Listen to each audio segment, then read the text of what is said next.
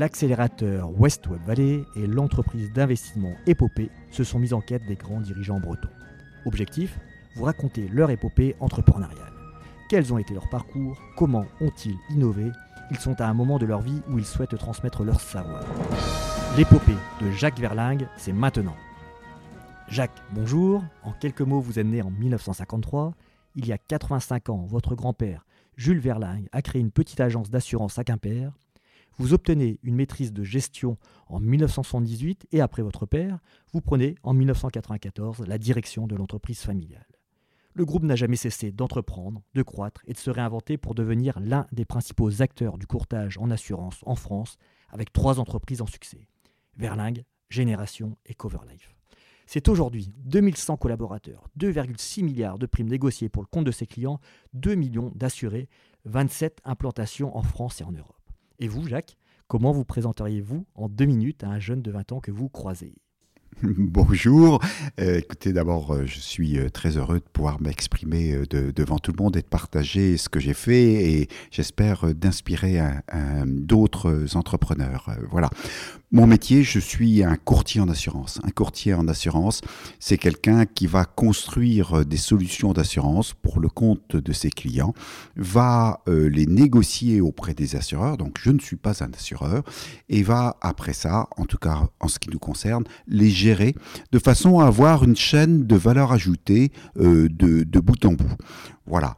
Je poursuivrai ma présentation en disant que je fais un métier euh, formidable, à la fois parce que je fais un métier utile. Sans assurance, il serait très difficile d'entreprendre. Euh, imaginez que euh, les banques ne prêteraient pas d'argent s'il n'y avait pas d'assurance incendie, que vous ne pourriez pas conduire votre voiture s'il n'y avait pas d'assurance auto parce que vous pourriez être ruiné sur un simple événement. Voilà.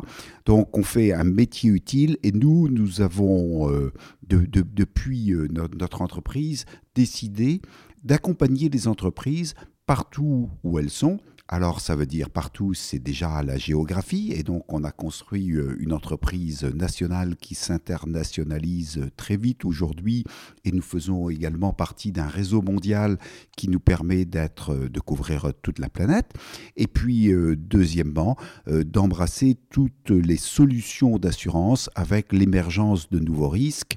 Alors on sait bien tous qu'aujourd'hui la Covid est très mal assurée, très peu, très mal, et je ne sais pas si demain il y aura des assurances contre la Covid, mais on a bien des assurances contre les catastrophes naturelles. Ça a mis quelques années, mais des choses tout à fait d'actualité. Il y a tout le cybercrime et aujourd'hui, c'est un domaine qui est extrêmement euh, prenant dans lequel nous sommes euh, très présents.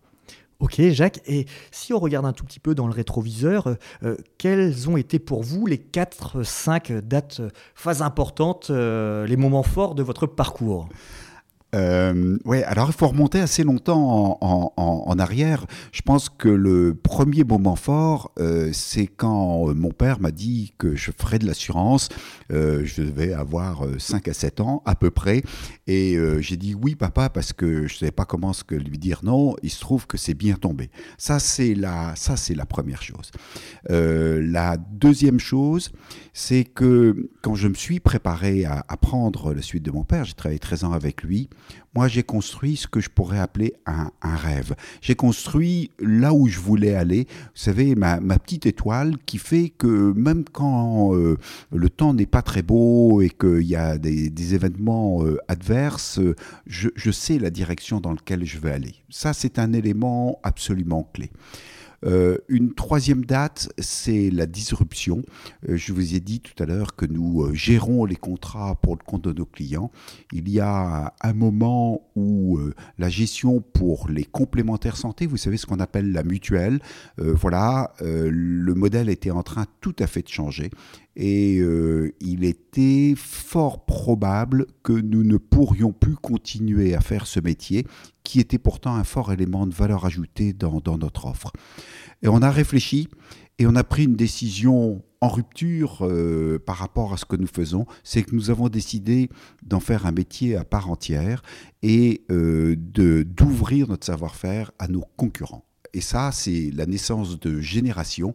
Et Génération, aujourd'hui, c'est une superbe réussite avec, euh, comme vous l'avez dit, 2 millions de personnes protégées, un taux de croissance moyen depuis de sa création à 22 ans de 14%.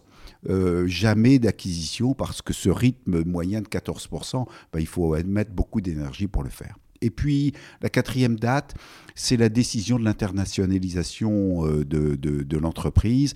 Euh, le constat que si nous voulons rester indépendants, il faut regarder le territoire qu'embrassent nos clients, il faut regarder la concurrence qui est mondiale. Hein. On est une entreprise familiale, nos grands concurrents sont des boîtes mondiales qui se développent avec des moyens financiers extraordinaires à une vitesse extrêmement élevée. Voilà. Et comme nous avons décidé euh, avec mes enfants de rester une entreprise familiale et indépendante, alors nous avons fait le choix de l'international. Et puis si je pouvais en rajouter une dernière, le plus important, c'est la, c'est la transmission. J'ai deux enfants qui travaillent avec moi et c'est quelque chose qu'on a préparé depuis longtemps et c'est maintenant la transmission. Ouais, on, y reviendra effectivement euh, tout à l'heure. Bon, on a évoqué le passé. Euh, quelle est votre vision d'entrepreneur concernant votre marché? On est sur un marché extrêmement euh, concurrentiel. Alors un marché extrêmement concurrentiel, euh, c'est rude. Il y a, euh, dans les métiers de service, il n'y a pas d'inertie. C'est un métier de personne. Il n'y a pas de machine, il n'y a pas d'outils de production. Oui, il y a quelques ordinateurs, d'accord, mais c'est surtout des gens. Donc il n'y a aucune inertie dans ce, dans ce qu'on fait. Et donc euh, à la fois on peut progresser très vite, mais en même temps, quand on est attaqué, ça peut être extrêmement rude. Eh bien, quand je je regarde les choses avec un peu d'attention, c'est une grande chance qu'on soit dans ce marché très concurrentiel. Parce que imaginez que nous sommes nés à Quimper, voilà, dans une petite place et autres. S'il n'y avait pas eu une concurrence débridée, jamais nous n'aurions pu grandir. Ça aurait été très lent, euh, on n'en serait pas là.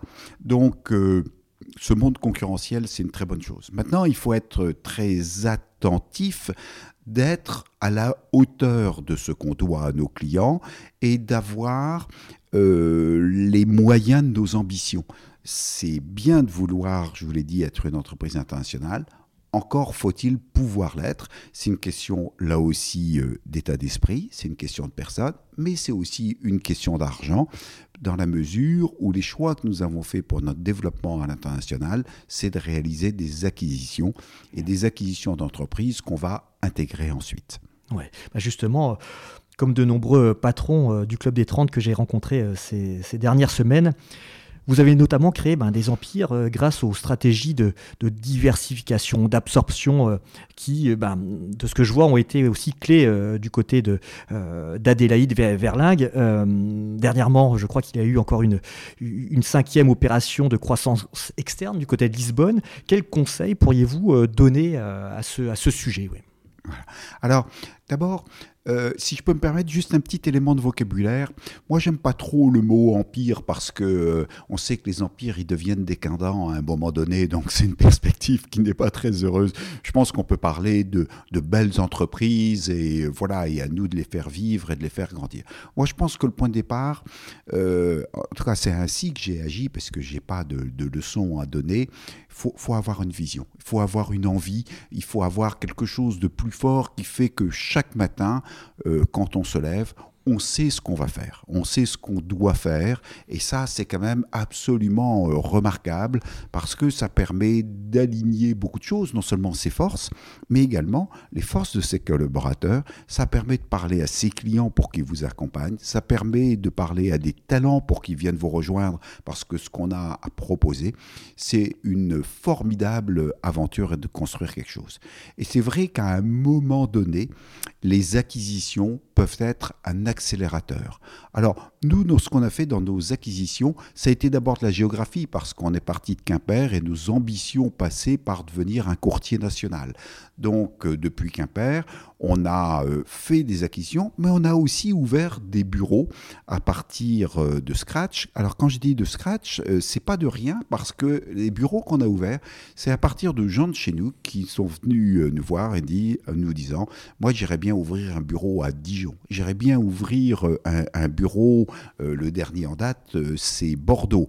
celui d'avant, c'était Aix-en-Provence. Voilà.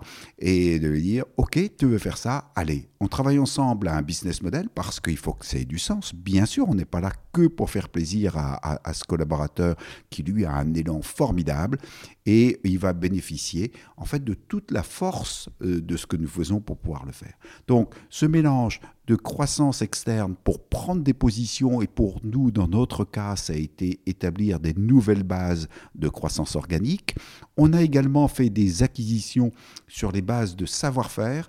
Voilà, en, septembre 2019, on a acquis un, courtier qu'on appelle Maritime et Transport. Donc, on est devenu un grand courtier de. On, assure des bateaux, c'est absolument incroyable quand j'imagine qu'on assure des tankers, euh, des vraquiers euh, qui parcourent tous les océans. Ça me fait rêver, hein, ça me fait toujours rêver mon métier. Euh, voilà, pour aller chercher un savoir-faire d'une équipe, voilà, et une crédibilité déjà vers les clients. Et puis à l'international, parce qu'on pense que les, gens dans leur pays sont ceux qui savent le mieux les choses. Jusqu'à présent, et j'espère qu'on le, qu'on le gardera, de la même façon qu'en région, ce sont plutôt des régionaux, eh bien dans les pays, ce sont des nationaux. Et nous n'avons pas de Français euh, en Angleterre, en Suisse, euh, euh, au, au, Portugal. voilà, aujourd'hui, ce sont les gens des pays qu'on a choisis avec le plus grand soin, voilà, qui contribuent à ça et qui nous, en retour, nous enrichissent beaucoup sur notre vision du monde hyper intéressant. Donc, euh, on, a parlé donc, effectivement de, ces fusions-acquisitions. Euh, ce que j'ai remarqué aussi en, point commun, c'est que tous euh, ces grands patrons bretons ont en commun une, culture de l'innovation. Comment avez-vous traité ce sujet tout au long de cette, cette épopée? Alors, pour nous, la, la gestion est un des éléments important de, la valeur ajoutée que nous euh, devons à nos clients. Et on a commencé euh, très tôt, euh, je l'ai dit, nous sommes un, courtier important de la protection des personnes. Et dès 1974, on a acheté, alors c'était pas moi, c'était mon père, notre premier système d'information pour traiter des frais médicaux. Et ça, c'est une époque, vous savez, où on pouvait, euh, non seulement ça coûtait une fortune, j'ai regardé les, chiffres, euh, aujourd'hui l'informatique c'est cher, mais à l'époque c'était vraiment très cher, et on pouvait en plus, la, la prise de risque était bien plus importante. On pouvait, ce qu'on appelle, se planter dans son informatique. Aujourd'hui, on n'entend plus parler de gens qui se plantent. On entend parler de trucs pas très performants. Euh, mais se planter, non. Euh, là, il y avait des, des, systèmes d'information qui pouvaient se retrouver dans des cartons sur le trottoir. Quoi, mmh. hein. Donc ça, ça a été le début des choses. Et puis, euh, aujourd'hui, ce, qu'on, ce que, ce que l'on voit, si on, va, si on fait un bond et qu'on va à une époque beaucoup plus récente, aujourd'hui, on, est, on est dans l'immédiateté et je trouve que c'est un rythme qui nous va tous bien. Voilà, vous pouvez pas voir, mais j'ai saisi mon, mon iPhone euh, à la main. Moi, c'est un, un pense-bête, au-delà de l'utilisation que j'en fais, c'est un pense-bête sur euh, les services que l'on construit et les utilisations de ces services quand on vient me trouver avec un projet et que je vois déjà un document qui fait 40 pages, je fais euh, ça va être long à lire. Et puis, euh, est-ce qu'il faut 40 pages pour expliquer quelque chose de simple et lumineux? Voilà. Et puis après ça, quand on me parle de mode d'emploi, j'ai un deuxième cran de réticence en me disant s'il faut un mode d'emploi, alors que c'est compliqué. Or, je crois qu'une des, des grandes choses dans nos métiers, c'est la simplicité. En fait, tout est compliqué avant d'être simple. Et si on arrive à faire les choses simples, ça veut dire qu'on les maîtrise très, euh, très bien. Alors la technologie nous aide beaucoup là-dedans, dans l'immédiateté dans la présence, j'ai dit génération, ben, nos cartes de tiers payants, vous savez ce qui fait que vous n'avez pas à payer quand vous allez chez un praticien, chez un pharmacien et autres, est forcément dématérialisée euh, sur votre site, vous savez quand vous êtes en vacances où trouver un praticien, tout ce genre de choses, mais autrement si vous avez euh, un accident en auto, eh bien voilà, vous avez un mode d'emploi euh, qui vous dit quoi faire, comment faire sur, sur, sur votre téléphone, et puis de façon professionnelle, de façon plus lourde. Aujourd'hui, au-delà de, la gestion de ce qu'on fait, on commence à avoir une couche d'intelligence dans les informations que l'on a. je l'ai dit, on rembourse les frais médicaux de 2 millions de personnes, mais on assure aussi un nombre, alors j'ai pas le nombre en tête, mais un nombre incroyable d'automobiles. Par exemple, quand vous êtes à Paris, eh bien, nous sommes les courtiers de tous les véhicules de surface de la RATP, tous les bus, les trams, ces choses-là. C'est juste un exemple, hein, voilà, parmi tant d'autres. Eh bien, toutes ces informations aujourd'hui nous permettent d'avoir un modèle d'analyse qui permet de décrypter les choses quasiment en temps réel, quand avant il fallait attendre trois mois après la fin de l'année pour euh, euh, apporter de l'intelligence sur, sur, les chiffres, et bien maintenant c'est à peu près au fil de l'eau. Et quand je parle d'intelligence, on apporte de plus en plus d'intelligence et on commence à avoir des modèles prédictifs. Je dis bien on commence, je suis assez humble sur, sur ce qu'on fait, parce que le meilleur est à venir. Et donc, ça, c'est grâce à la technologie. Et, Jacques, un, mot peut-être sur la Digital Factory euh, à Nantes? Alors oui, euh, donc euh, dans, dans, cette démarche, on a de, très nombreux projets dans l'entreprise qui ne sont pas forcément quelque chose que vous verrez à travers des applicatifs, mais on a de, de très nombreux projets. Et dans le constat qu'on fait, et on le fait beaucoup plus avec un peu de recul, c'est que un projet, c'est long, ça implique beaucoup de personnes et donc ça coûte cher. Eh bien, euh, on a construit en fait une usine à projet.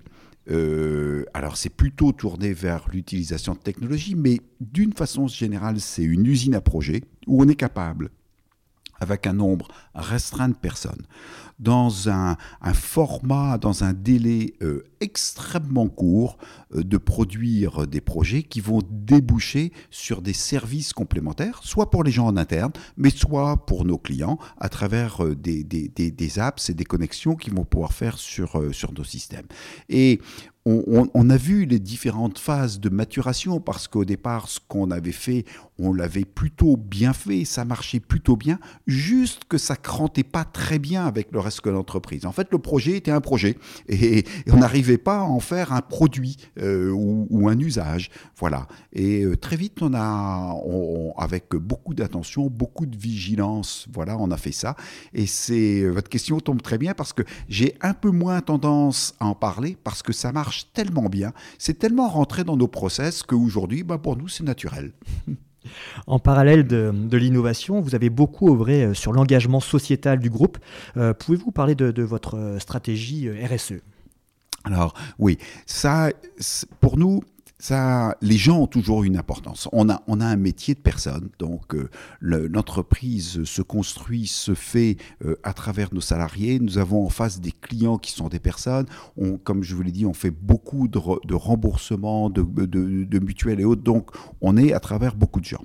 Et donc, on s'est posé euh, de façon très tôt la question du rôle de notre entreprise. Et, les, les, les, premières choses très construites que l'on a faites, ben, ont été très naturellement à destination de nos employés. On a regardé les gens qui travaillaient pour nous, voilà, et on a essayé de faire des choses. Alors, euh, vous savez, c'est des choses qui, qui, qui, très, très naturelles, qui sont des choses, par exemple, comme, comme la formation, ne, ne, ne serait-ce serait que ça. Et puis après ça, l'attention qu'on peut porter aux gens à travers euh, des congés enfants malades, de la souplesse. Alors aujourd'hui, euh, tout, tout, ce qui est télétravail, on, on en faisait, mais là, ça a pris une dimension beaucoup plus forte. Je crois que ça y contribue. Et puis, euh, bien sûr, on appartient à un territoire. Euh, notre entreprise, nos entreprises se développent à partir de savoir-faire dans des régions. Quand on est Quimperbois, vous savez, on n'est pas très centralisateur. On sait bien qu'on est euh, au, bout du monde. Voilà, et donc que les territoires sont extrêmement importants. Et on a cherché, nous aussi, à enrichir nos territoires. Alors, enrichir nos territoires, c'est autour de la formation, où on participe à un certain nombre de choses, on intervient dans des écoles, on fait des choses comme ça. C'est aussi euh, où on aide euh, un certain nombre d'initiatives, par exemple euh, la recherche contre la mucoviscidose, où on ne se contente pas d'être un, pourvoyeur de moyens, mais nous avons également organisé une manifestation sportive qui s'appelle Défigéna, dans laquelle nous sommes allés chercher d'autres entreprises que nous nous connaissions bien pour essayer de démultiplier ce que nous pouvions faire en termes d'argent et d'y impliquer un grand nombre de salariés des entreprises pour que cette idée-là se répande on est très actif dans l'éducation euh, où on supporte euh, une association qui s'appelle Énergie Jeune. Énergie Jeune, c'est pour une association pour le raccrochage scolaire à travers des interventions dans les écoles. Et là aussi, non seulement on donne un chèque, mais les interventions dans les écoles sont faites par des cadres d'entreprise et donc par des cadres de, de chez nous. Et là aussi, moi, je vais essayer d'avoir un effet d'entraînement et de convaincre un certain nombre d'autres chefs d'entreprise de rejoindre cette initiative qui fait à la fois du bien à l'extérieur, mais qui est aussi menée, c'est pas une initiative simplement du patron, c'est beaucoup mené par des salariés de, l'entreprise. Bon, et puis il y a la banque alimentaire, et puis aujourd'hui, on est de plus en plus euh, attentif aussi à notre comportement, à notre environnement, parce que c'est vrai que dans les métiers de service, on n'est pas des gros consommateurs, on n'est pas des gros pollueurs et autres, mais quand même, on voit bien dans nos modes de déplacement, on voit bien dans le recyclage, on voit bien dans l'environnement de nos bureaux auxquels on est très attentif. Voilà, on continue à avancer et nous, prenons euh, extrêmement euh, au sérieux euh, notre rôle dans la, dans la société. voilà, notre métier, c'est bien sûr, on le fait avec des clients, c'est bien sûr avec des salariés, mais on doit aussi beaucoup de choses à notre environnement. Ok, Jacques. Euh, après donc ces, différents thèmes, euh, passons à, tout ce qui est transmission. Vous l'avez évoqué un tout petit peu euh, en début d'interview. Qu'avez-vous mis en place pour que l'épopée Verlingue perdure? Ouais. Alors au début, je vous ai dit, moi le début, il a commencé très tôt. Et euh, comme j'ai beaucoup réfléchi avant de commencer à travailler, c'est l'avantage de savoir ce qu'on va faire, puis après ça de savoir ce qu'on veut faire, c'est qu'on a, on, sait à quoi il faut réfléchir. Et euh, parmi, euh, voilà, les choses qui pour moi étaient claires, c'était que j'étais un élément de transmission. Vous savez, c'est comme la, course de relais. mon père a fait une, très très belle course et il m'a passé le témoin. Mon job, c'est à mon tour de faire une très belle course pour passer le témoin à mes enfants également en, bonne position. Et donc moi, j'ai commencé à réfléchir à ça euh, très tôt en avant. Et là encore, comme je savais que je voulais transmettre, il fallait bien sûr que mes enfants euh, veuillent le faire, et c'est toujours un chemin, pour moi c'est un chemin de crête, hein, entre euh, les, les, pousser très fort à rejoindre l'entreprise, et d'un autre côté rien leur dire qui peut paraître comme euh, n'y venez pas, quoi, comme les repousser à l'extérieur. Donc, bon, j'ai essayé de suivre ce chemin pour que ce soit un choix, j'ai deux de mes trois enfants qui, qui, qui travaillent, voilà. J'ai organisé à partir euh, avant même que mes enfants disent qu'ils étaient intéressés, moi j'ai quand même organisé la transmission du patrimoine. Euh, voilà, comme j'étais très ambitieux sur le développement de mon entreprise il était clair qu'elle vaudrait plus cher demain et que ça coûterait plus cher à transmettre. Donc j'ai transmis très tôt. Euh, je pense que le, plus jeune de mes enfants ne devait pas avoir plus de 7 ans quand il a commencé à, avoir euh, des, parts dans la, société. Vous savez, les démembrements entre la nue propriété et l'usufruit permet de faire des choses. Et puis quand ils ont grandi, on a accéléré ça. Quand le pacte du trail a été possible, on l'a accéléré ça. Et en parallèle, mes enfants ont déterminé quel serait leur choix.